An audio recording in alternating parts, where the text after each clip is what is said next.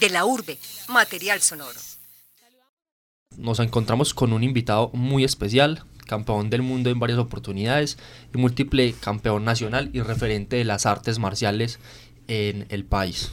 Se trata de Vladimir Fernández Lopera. Bienvenido Vladimir. Muchas gracias por la invitación.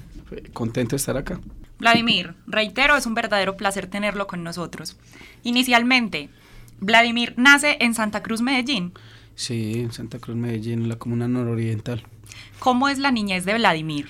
Eh, pues una alegre, eh, una familia muy unida por parte de padres y madre, eh, popularmente, mm, pues es un barrio muy unido, muy fiestero, de varios deportistas también que nos han representado, muy unidos, contentos de estar allá y el progreso que hemos tenido.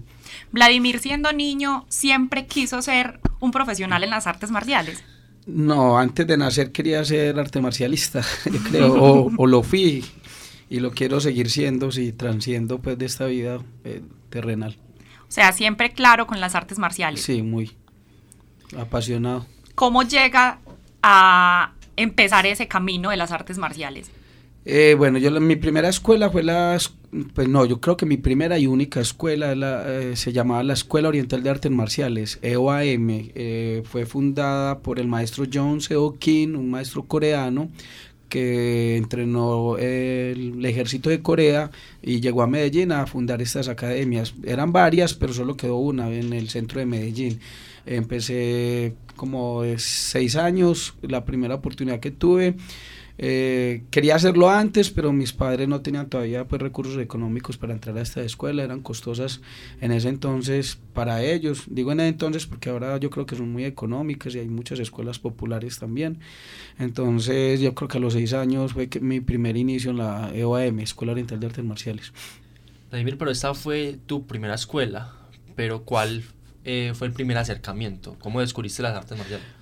Bueno, las no, es que el de niño, pues es que, pero lo digo, antes de nacer yo creo que estaba ya entrenando porque mi madre era una fan eh, de Bruce Lee, un artista marcial muy reconocido y donde creo que todos los de, pues, de mi época y yo creo que los actuales también eh, tienen como un punto de referente con el maestro Bruce Lee. Entonces, eh, yo creo que mi acercamiento fue ver, pasar por una escuela, ver fotos decir yo quiero y siempre eh, desde niño estar entrenando sin estar en la escuela, pateando, tirando puños, tirando patadas y ellos dijeron no, hay que meterlo en la escuela apenas tengamos oportunidad. Vladimir, en cuanto a lo que dice, de un niño que está tirando puños, patadas. Ese niño en los tiempos libres, en los tiempos en que no estaba en el colegio, ¿qué hacía en la casa? ¿Qué hacía en el parque? ¿A qué salía? No, es que eh, yo me volaba el colegio para, las, para la escuela, para entrenar.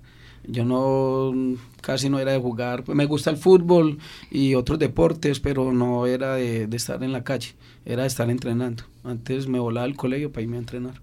¿En algún momento tuvo algún profesor, alguna persona de la escuela que le dijera, no, usted aquí no, o usted no tiene talento, o usted piense en otra cosa? Eh, no, creo que antes entre los profesores, porque eran diferentes horarios, de la mañana había varios profesores, yo inicié por casualidad en un horario a las 5 o 6 de la tarde con el maestro Cristian Muñoz, cuando eso era eh, profesor, y ahora lo siento como un segundo padre y un gran amigo.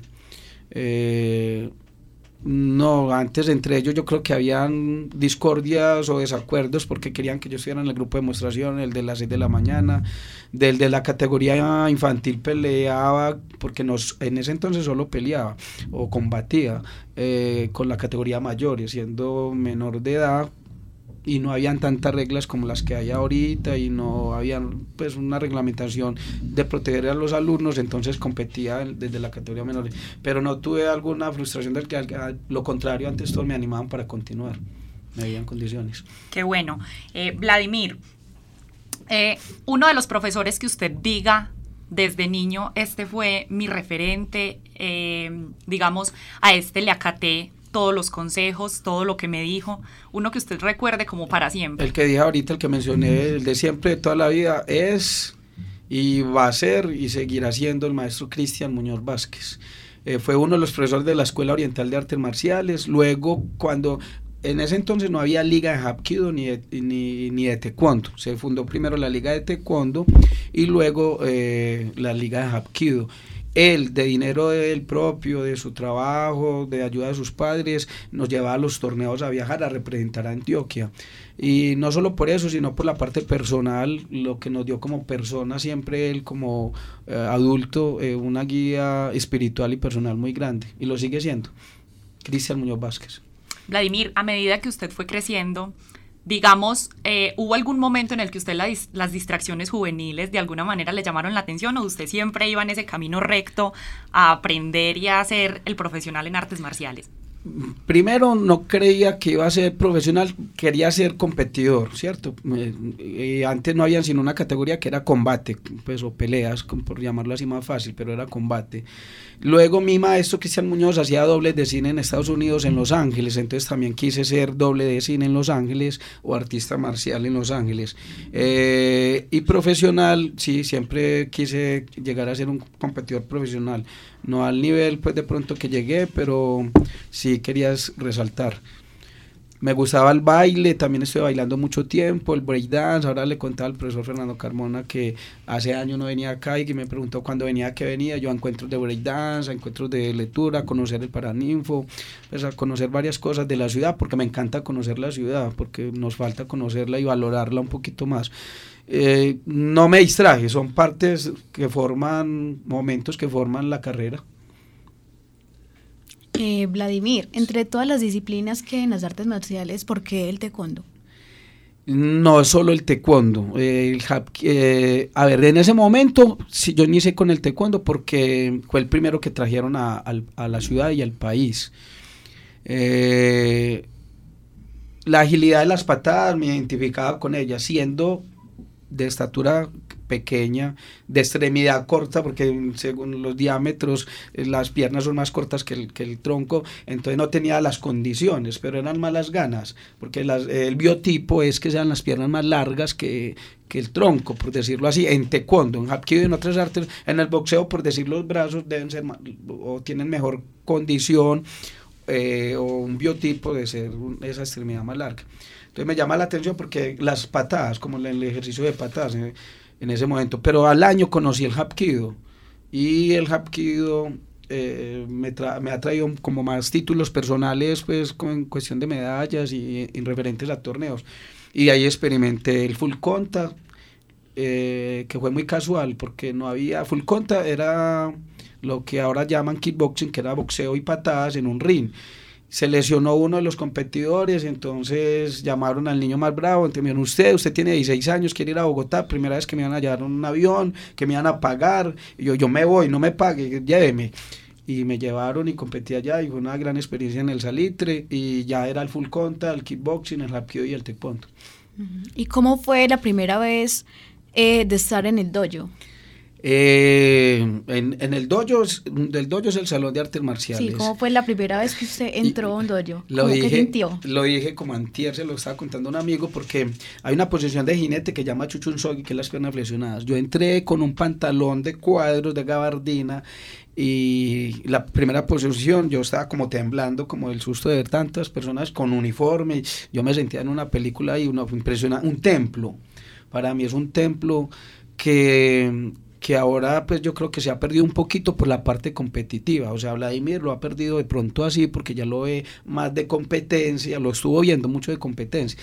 Ese día me pegaron como en el pie como para que estuviera más firme y yo no fui capaz de quedarme firme y me abrigüé de piernas casi del todo y se me rajó el pantalón, en calzoncillos casi terminé la clase y así lo hice. Entonces, eso no se olvida, eso fue muy espectacular, muy emocionante, eh, también como muy eh, con intriga, con misterio. Y, y esa escuela oriental de artes marciales que aún en el mundo hay, pero muy pocas, siguen cultivando y, y siguen con la perseverancia y la mística de las artes marciales, que es lo más bonito, porque realmente eso es lo que queda, la competencia, los torneos, esas medallas, eso pasa, pero la formación es la que debe perdurar. Acabaste de mencionar, Vladimir, eh, de busquen al, al niño más peleón o más bravo. Ah, ¿no? sí. Este, ¿Esto te tuvo incidencias en tu adolescencia, infancia? O sea, ¿utilizaste tus artes marciales eh, en una discusión, en un conflicto Sí, mira, que yo vengo de varias lesiones y hace poco los maestros que me trataron fueron ex compañeros de, de entrenamiento mío y ellos me dicen, es que vos siempre fuiste muy, vos seguís siendo, te caracterizas por ser fuerte, rudo y a veces expresas eso y no siendo, porque, o sea, la parte competitiva ya la manejo en el área de competencia y no en la vida normal. Sí, es que después de una época de, de colegio me entregaron a mi maestro y dijeron, vea, eh, si él sigue peleando en la escuela, aquí en la calle, lo sacamos de las artes marciales. Y fue la mejor forma de disciplina, porque yo las amaba y las quiero tanto que yo dije no. Y ya después mm, sí me tuve que controlar mucho de no hacer las peleas. El famoso bullying que ya ahorita uno no llama a papá y mamá y a nadie a que lo cuidara, uno se defendía y si era más grande, si eran más, más bravos, para uno era mejor, así éramos todos. ¿Tuviste problemas entonces con...? Muchos, sí, casi que el colegio lo gané, güey, por las medallas que representaba, porque por la indisciplina eh, eh, no, no era el mejor. Y al parecer tampoco asistías a clase y te volabas. Sí, eso lo hacía, lo, sigue, lo, lo hice hasta el bachillerato, pero era las ganas de entrenar en la mañana, en el grupo en la tarde, en el grupo en la noche, entonces mm, ya con, con las medallas yo decía, no, yo represento el colegio, entonces lo, me lo validaban, pero era difícil yo quiero continuar con algo que incluso podemos, lo podemos hilar con esto. O sea, conozco que las artes marciales, además de ser un deporte de contacto y de combate, también tienen su filosofía detrás. Entonces, pues creo que muchas incitan a no violencia. ¿Cómo, ¿Cómo manejar esto? Aparte que acabaste de decir que eras una persona violenta, agresiva. Mira, eso lo aprendí cuando inicié siendo profesor a los 11 años o instructor. Eh, la mayoría de personas que somos de naturaleza violenta o agresiva eh, debemos buscar algo pasivo. Entonces las artes marciales vos encontrás más violencia por las patadas o por los puños, pero lo, tú lo dices, la arte marcial como filosofía marcial es ser pasivos, no agresivos, no, no dejarnos tampoco atacar, pero sí sabernos defender. Entonces es el yin y el yang es eso, lo, lo pasivo eh, lo, lo, suave, lo fuerte, lo duro, estar feliz, estar triste. Esa mitad se llama el teguk en coreano, en otras artes es el ichi. Entonces estar en el medio es lo difícil y sobre todo por ejemplo en esta sociedad también que es, es violenta. Entonces si nosotros actuamos igual la vamos a fomentar violento. Entonces la forma de hacerlo es medir fuerzas agilidades y destrezas en competencias más no en la vida. En la vida es lo contrario. Es tratar de ser demostrarle que si yo voy por este carril te pitan y otro se metió no pelear sino darle la vida. Hay muchas formas de ser pasivo y las artes marciales lo hacen a uno cambiar, o sea, volver a un estado de, de vida tranquila.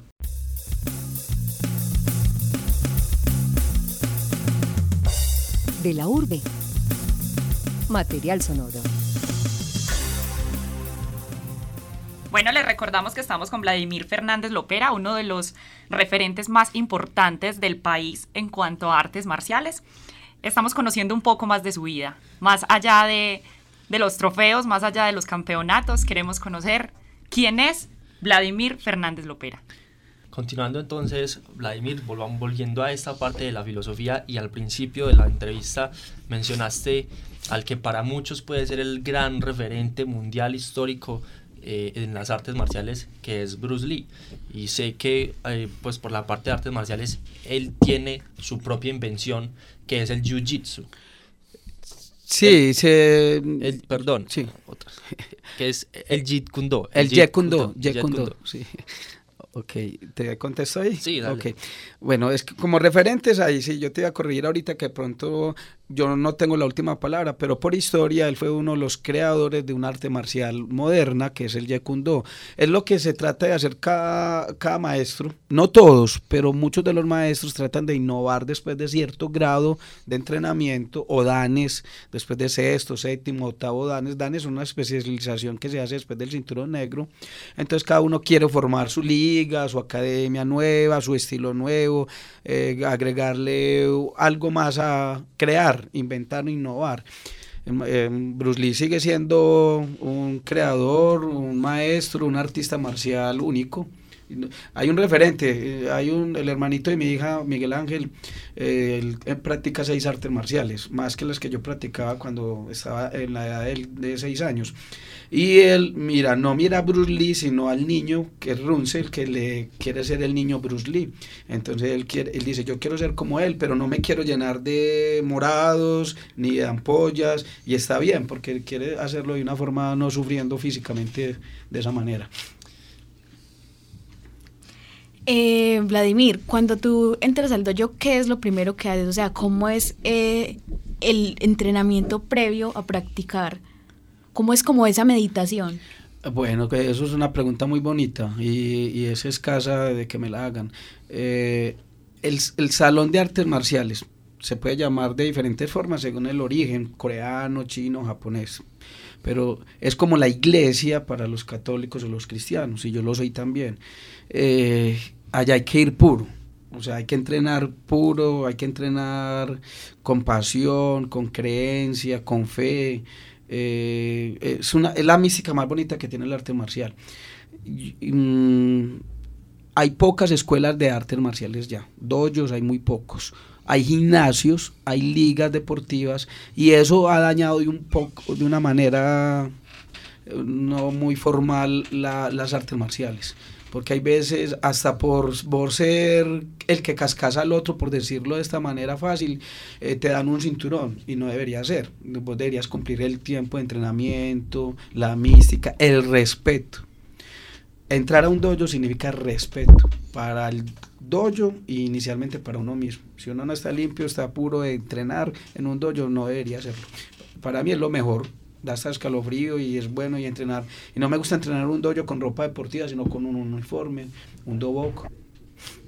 Vladimir, más allá de esa preparación y de esa pureza con la que entran, ¿cómo se prepara y se preparaba Vladimir en cuanto a alimentación, en cuanto a trasnocho, por decirlo así, el cuidado personal que debía tener? En mi primer torneo mundial, porque de pronto en referencia a los torneos más grandes, eh, fue muy empírico.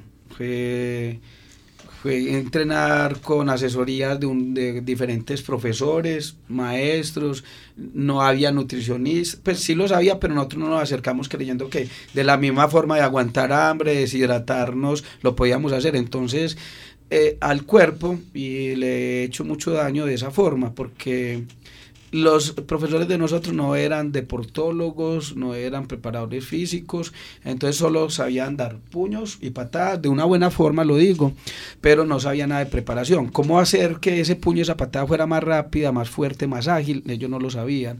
Entonces yo duré mucho también con esa creencia de ser como la parte marcial, no fuerte, solo mentalmente, no, se hacía así, así con repeticiones, muchas repeticiones. Primera vez en mi vida que yo entrenaba seis horas diarias para un torneo mundial. Eh, me sufrí mucho, me enfermé mucho por la mala preparación. O sea, lo hacía repitiendo ejercicios que pronto no tenían eh, validez. Pero eso fue cambiando con los años. Con los años fui aprovechando la, la gama de amigos que conozco, que es amplia y grande, pues, pero enorme y muy buenos deportistas, que sí tienen esos, esas asesorías de preparador físico, de psicólogo, de masajista. Los últimos cuatro mundiales míos fueron completos, con todo un equipo por ahí de 12 o 14 personas colaborándome, haciendo una preparación. Entonces, donde yo decía, si esto yo lo hubiera tenido hace 20 años, las artes hubieran progresado más, no Vladimir, sino que yo lo hubiera podido transmitir más fácil. Entonces ahora la parte que sigo transmitiendo es esa, seguir, tener perseverancia, que los eh, deportistas sigamos buscando las empresas para que nos lo ayuden, ya que el gobierno lo hace a su manera. Ahora hay mejores condiciones porque no se pueden denegar, pero eh, se pueden buscar mejores condiciones. Sufrí mucho porque lo hacía muy empíricamente y muy solo. Y ahora pues ya tengo un equipo de trabajo grande y es más fácil.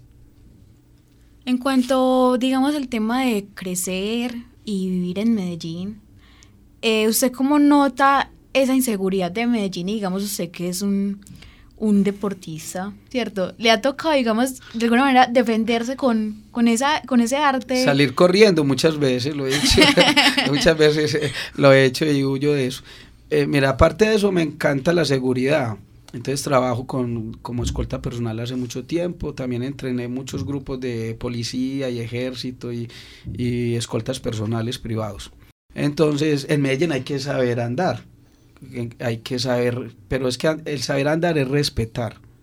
Si yo respeto, eh, yo creo que no me va a pasar. muchas veces yo digo eso y me dicen, pero uno hay veces respeta y llegan igual lo van a atracar usted tiene que valorar su vida, ¿cierto? Entonces hay veces, eh, usted lo ve a diario, se defendió y mató, y entonces el que es bueno está en la cárcel porque se vendió.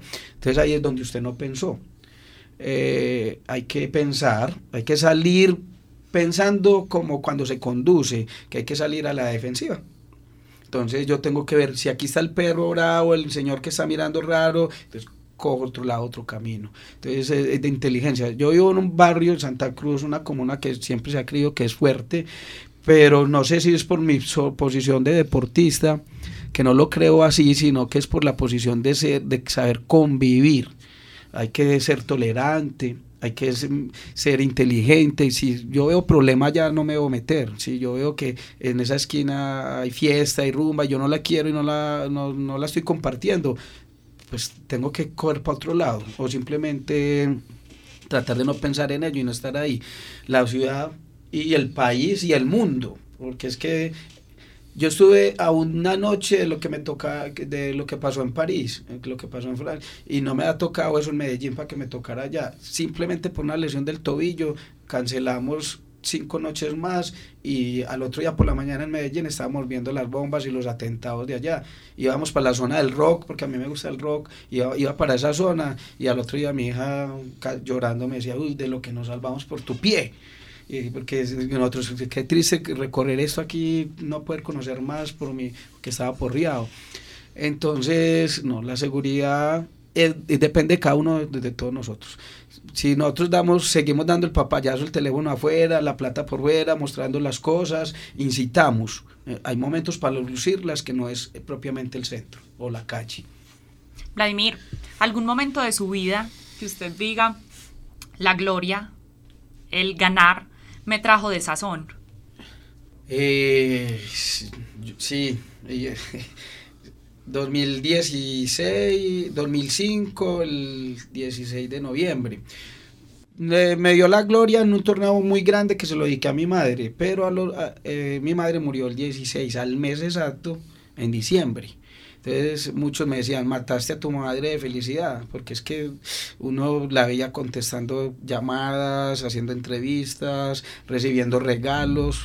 Eh, fue el primer mundial y yo creo que el mejor. Y, y entonces yo creo que me trajo como ese sin, sabor, si sería esto, me faltó, no debía hacerlo, entonces lo veo hay veces como de doble cara y como sin sabor, sí. ¿Y cómo recibe usted eso personalmente cuando la gente le dice es que prácticamente vos lo provocaste? Eh, no, hace poquito leí un libro de Miguel Ruiz que se lo siempre que puedo hablarlo se lo aconsejo a todo el mundo, los cuatro acuerdos y el de eso aprendí a no echarme culpas. digo el de eso y apenas fue este año. Porque muchas veces por el entrenamiento marcial también entraba de pronto al dojo y ese día me descachaba y se me fue un y fue pucha o algo así que no iba coherente a eso y yo quedaba como molesto con eso. Y hay también desazones, hay trofeos o medallas que uno ha ganado que dice, no le gané al mejor, no me lo merezco, porque él no fue o se lesionó, entonces tampoco van, van con uno. Pero uno no se puede echar culpas, eso tiene que pasar a otro plano. Vladimir, ¿nos puede contar acerca de el incidente donde le robaron la moto? Ah, sí, ese incidente fue en el 89 eh, me hicieron siete tiros, me pegaron dos en el brazo, esa moto la quería yo mucho porque me la había dado el, el, gobernador Antonio Roldar Bentancur, de los grandes gobernadores que han hecho por el deporte, con una medalla del cacique Nutibara. Ese incidente fue antes de conseguir una... La primera vez que me patrocinaban a nivel internacional, que lo hacía el, programa Weimar Muñoz, la cervecería eh, Unión, eh, la Lotería de Medellín, entonces yo primera vez que tenía un patrocinio y yo me sentía muy bien, me sentía respaldado por Antioquia y más que iba para Estados Unidos. Y una semana antes de una concentración que iba de un mes, un mes antes de viajar a Estados Unidos, eh, me iban a hacer una despedida, me invitaron a cenar y tarde de la noche me cogieron a atracar. Yo entregué la moto y aparte de entregar la moto me siguieron haciendo unos tiros y ahí fue donde me pegaron y se quedó el viaje eh, de Estados Unidos en Veremos. Ese no, no era para mí ese viaje, fue muy frustrante. Eh, ¿Cómo fue también ese momento del derrame pleural? Esa es otra de, de las muchas ese derrame plural me dio después de haber sido escolta en la costa, de haber estado un poquito frustrado del viaje a Estados Unidos. Entonces yo creo que me tenía sensiblemente muy mal, o sea, mental y corporalmente. Pero todo empieza por la mente. Los dolores van mentales. Si a usted acuerdan uh, siempre de un dolor, de una llaguita, de una porrión, ahí te va a doler más. Entonces yo creo que uno le dicen, sí, me alivié, sí, no me duele. Y no, es estar quejándose yo a esas personas. O cuando me dicen soy muy serio con ellos, me es tu dolor, pues no puede hacer más.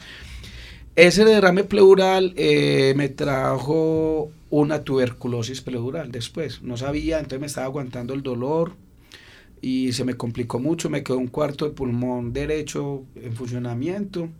Me decían los médicos que ya no podía seguir compitiendo, que no podía eh, eh, recibir un golpe en ese lado derecho, entonces me volví zurdo un año. Eh, fue el año que más me pegaron. Tuve muchas lesiones porque me sentía muy incómodo. O sea, soy ambidiestro, pero, pero domina la derecha. Y hacía más es que he hecho varios estilos, taekwondo y taekwondo tiene el internacional y el W que es el de ahora olímpico. Entonces me confundía hay veces con las reglas si podía pegar en la cara directo o no. Me, me, golpearon mucho, sobre todo en el internacional en Ecuador. La recuperación fue muy dura. Eh, me ayudó muchas, pues gracias a Dios todavía estaba mi mamá y me dolía mucho verla cuando me hacían las punciones, que eso es en, pues, en vivo, en seco, ¿cómo se dice? Sangre fría. Entonces le sacaban líquido, me drenaban, entonces ella lloraba por eso, que no sabía cuánto líquido había ahí. Y el bastón más fuerte, pues que ha sido ella y, y mi hija Sara. Visita nuestro portal de la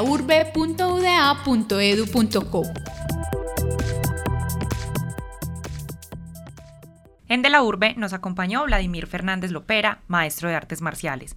Le agradecemos compartirnos los momentos más importantes en el inicio de su carrera y los que de alguna manera se interpusieron en su trayectoria. En la realización y presentación de esta entrevista, Mariana Martínez, Sara Garcés y quien les habla, Daniel Acevedo. En la coordinación, Fernando Carmona y en la edición, David Berrío. De la Urbe, material sonoro.